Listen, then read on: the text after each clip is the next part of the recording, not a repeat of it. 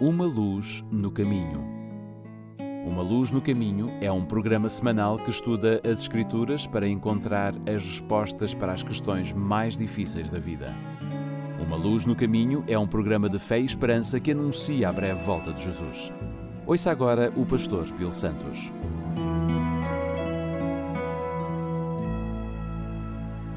Bem-vindos a Uma Luz no Caminho. O meu nome é Bill Santos, eu sou pastor da Igreja Adventista Portuguesa de Toronto, que se encontra no 280 da Carlingview Drive, em Etobicoke. O Bible Engagement Study foi uma pesquisa que analisou 4.500 canadianos sobre o seu uso, crenças e atitudes com relação à Bíblia. O estudo produziu alguns resultados que, para mim, foram alarmantes. Entre eles, apenas 18% dos canadianos acreditam que a Bíblia é a palavra de Deus.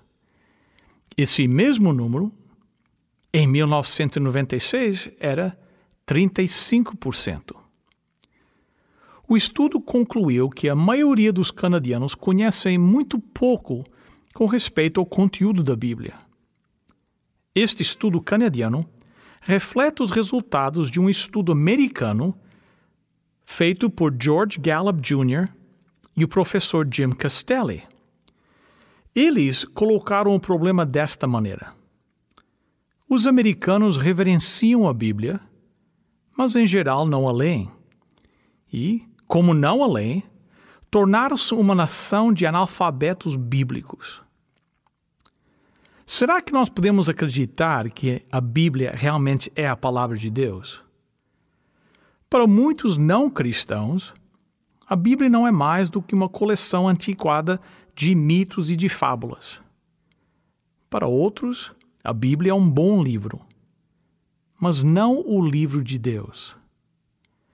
Provavelmente o maior fato que as pessoas têm que lidar com respeito à Bíblia é que a Bíblia afirma não ser palavras de homens, mas sim ser a palavra de Deus. Somente no Antigo Testamento, frases como Deus disse, ó, Deus falou, ou a palavra do Senhor veio, ocorrem quase quatro mil vezes.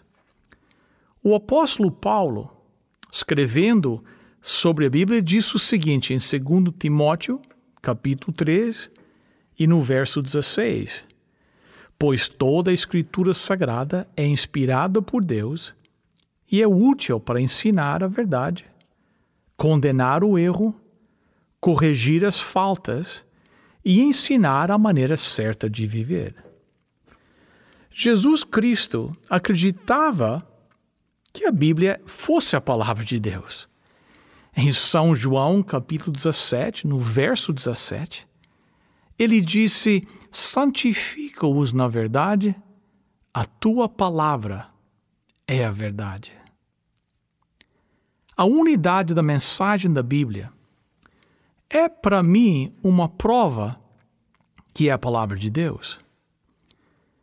A Bíblia, nós temos, na Bíblia nós temos um livro, que na realidade são 66 livros, escritos ao longo de um período de 1500 anos por 40 autores diferentes, vivendo em três continentes escrevendo em três idiomas, escrevendo sobre tópicos controversos. E todos eles concordaram. Não aparece nenhuma contradição. O primeiro livro da Bíblia começa num jardim, num paraíso. Naquele jardim há uma árvore chamada a árvore do conhecimento do bem e do mal. Quando você chega ao último livro da Bíblia, o Apocalipse, escrito 1500 anos depois, você se encontra novamente no paraíso de Deus, onde também há outra árvore, a árvore da cura para as nações.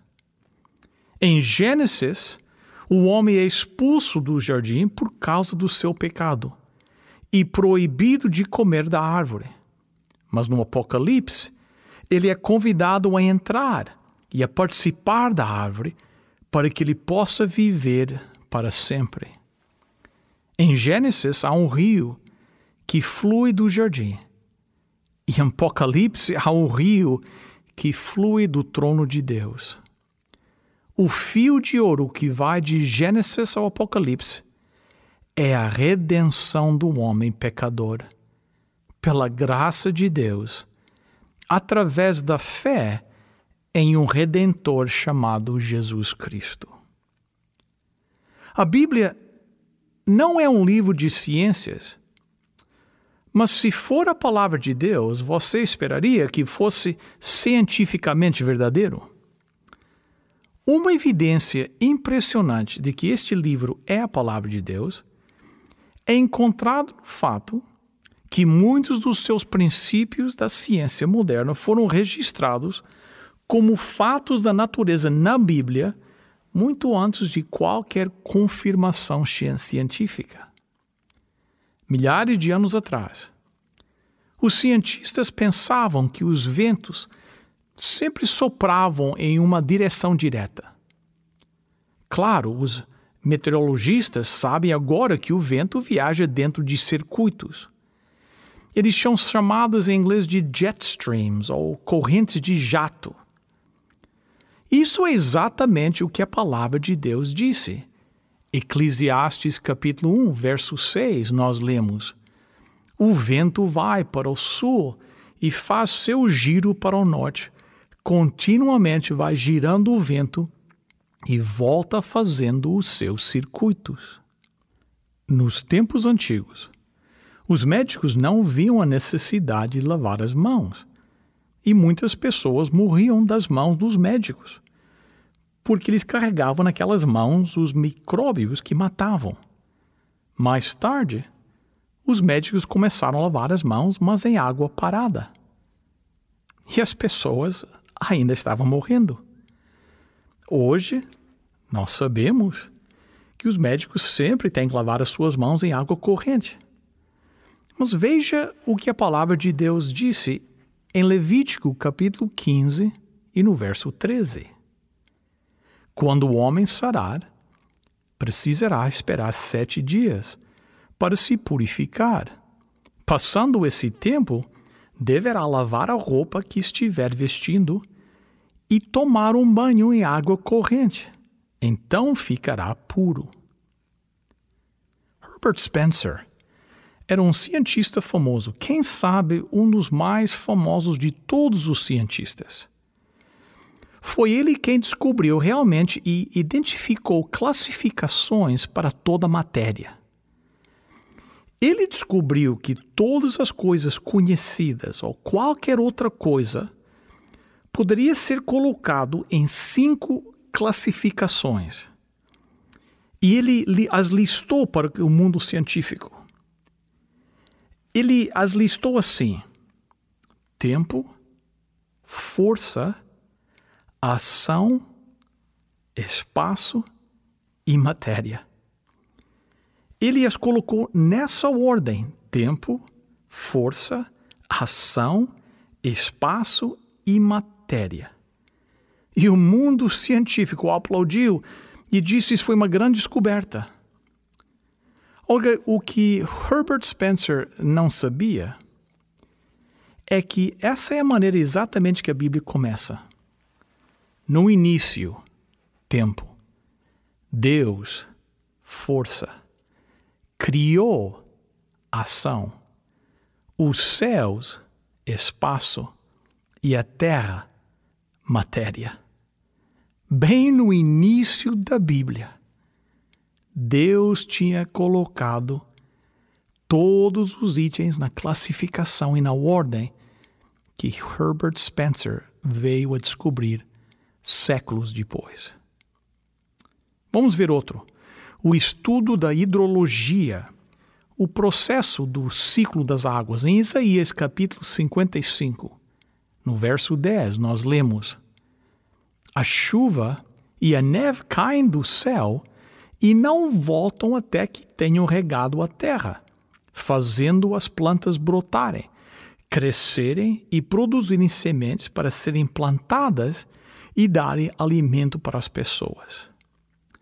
Isaías aqui está dizendo que a chuva cai e depois a chuva volta a subir. O que é isso? Isso é evaporação, não é? Isso faz parte do processo da hidrologia. Quem explicou isso a Isaías? Salmo 135, no verso 7, diz assim: Faz subir os vapores das extremidades da terra. Jó, capítulo 26, verso 8, 8 diz: Prende as águas em densas nuvens, e a nuvem não se rasga debaixo delas. Aqui você na Bíblia tem chuva caindo, subindo no vapor, retido nas nuvens novamente e é exatamente assim que funciona. Existe também na ciência o que é chamado da segunda lei da termodinâmica. É a lei que diz que toda a matéria está em colapso. É interessante que é exatamente o que a Bíblia diz. Antes da queda do homem, isso não era a verdade. Mas assim que o pecado entrou no mundo, e a morte entrou em cena, tudo começou a seguir a segunda lei da termodinâmica. Tudo está se desfazendo.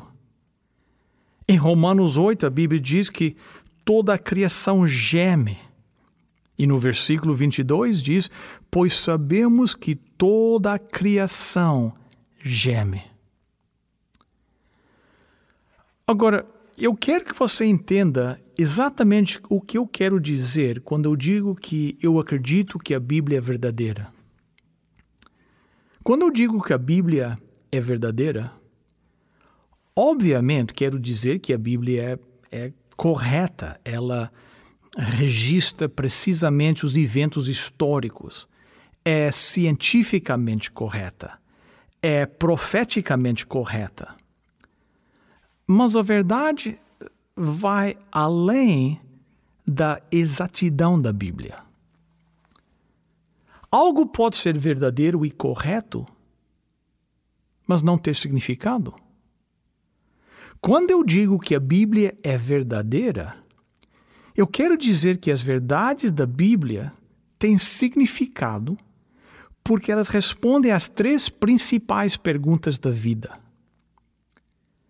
Os dois primeiros capítulos da Bíblia começam respondendo à primeira questão-chave: Quem sou eu? E como cheguei aqui? O terceiro capítulo da Bíblia responde à segunda pergunta-chave: O que há de errado com este mundo? E por que, que existe tanto mal e tanto sofrimento? O restante da Bíblia responde à terceira pergunta: Qual é a solução para este mundo? Eu lembro ler a história de Anatoly Sharansky, um judeu soviético. Ele se despediu de sua esposa quando ela deixou a Rússia para a liberdade em Israel. Suas palavras de despedida para ela foram: Vejo você em breve em Jerusalém. Mas Anatoly foi preso.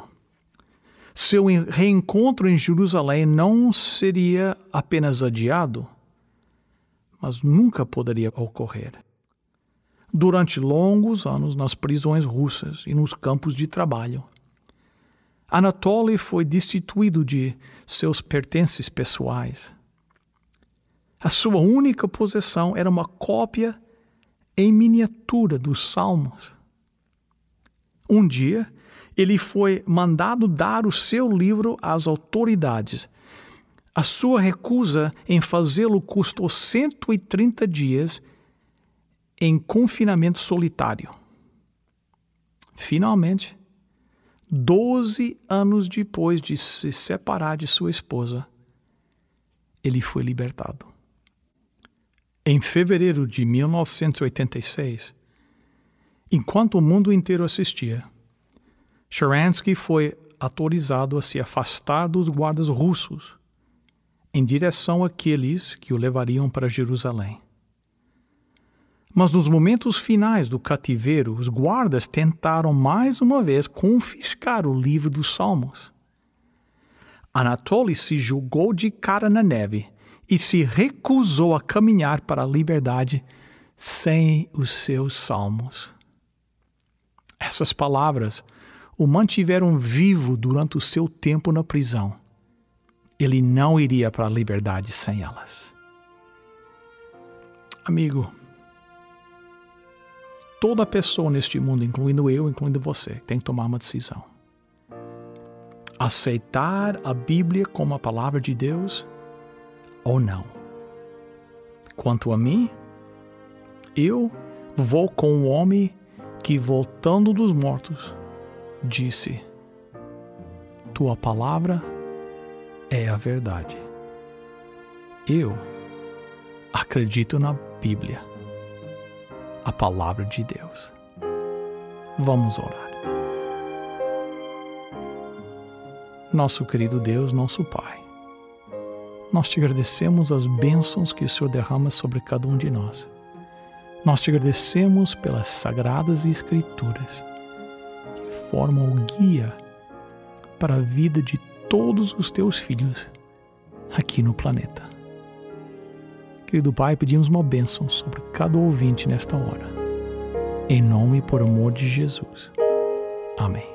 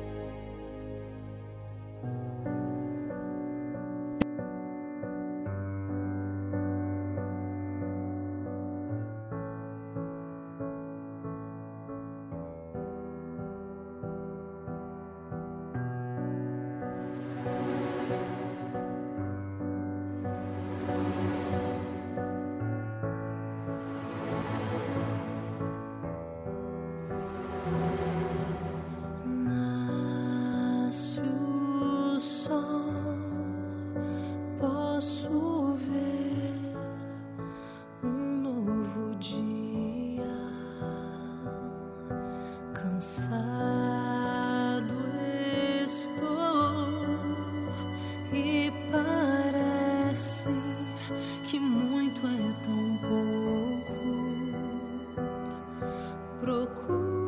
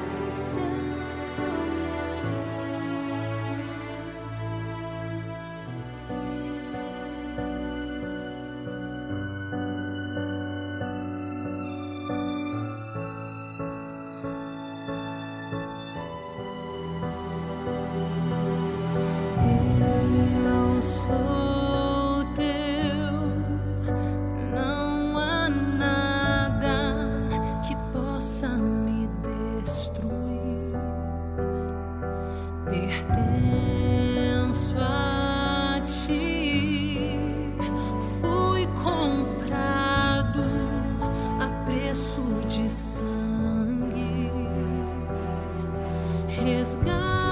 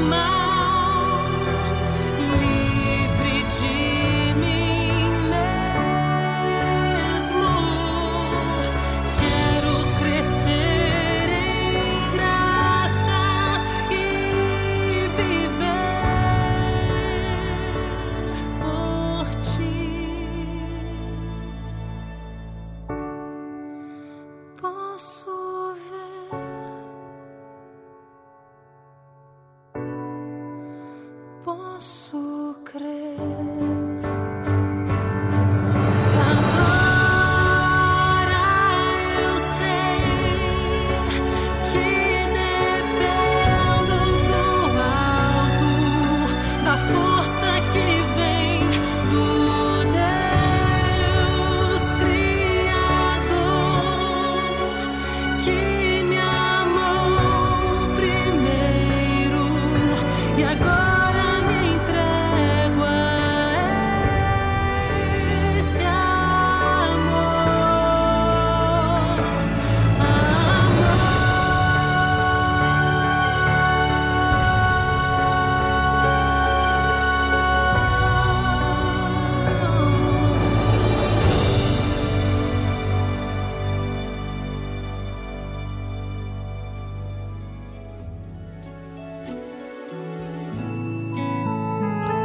Bem, chegamos ao final de mais um programa. Quero agradecer a sua participação aqui conosco e convidá-lo a voltar no próximo sábado, nesta mesma estação. Lembre-se de visitar o nosso website, umaluznocaminho.com. E quem sabe, façam planos para visitar a nossa igreja. Esperamos estar com vocês aqui no próximo sábado. Até lá, lembre-se: lâmpada para os meus pés é a tua palavra e luz para o meu caminho.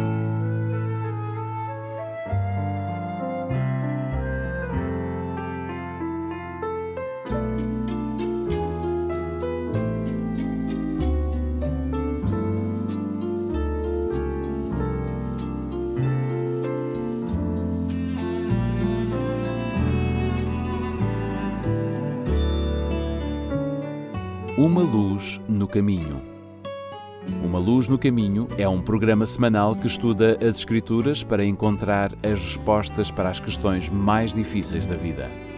Uma Luz no Caminho é um programa de fé e esperança que anuncia a breve volta de Jesus.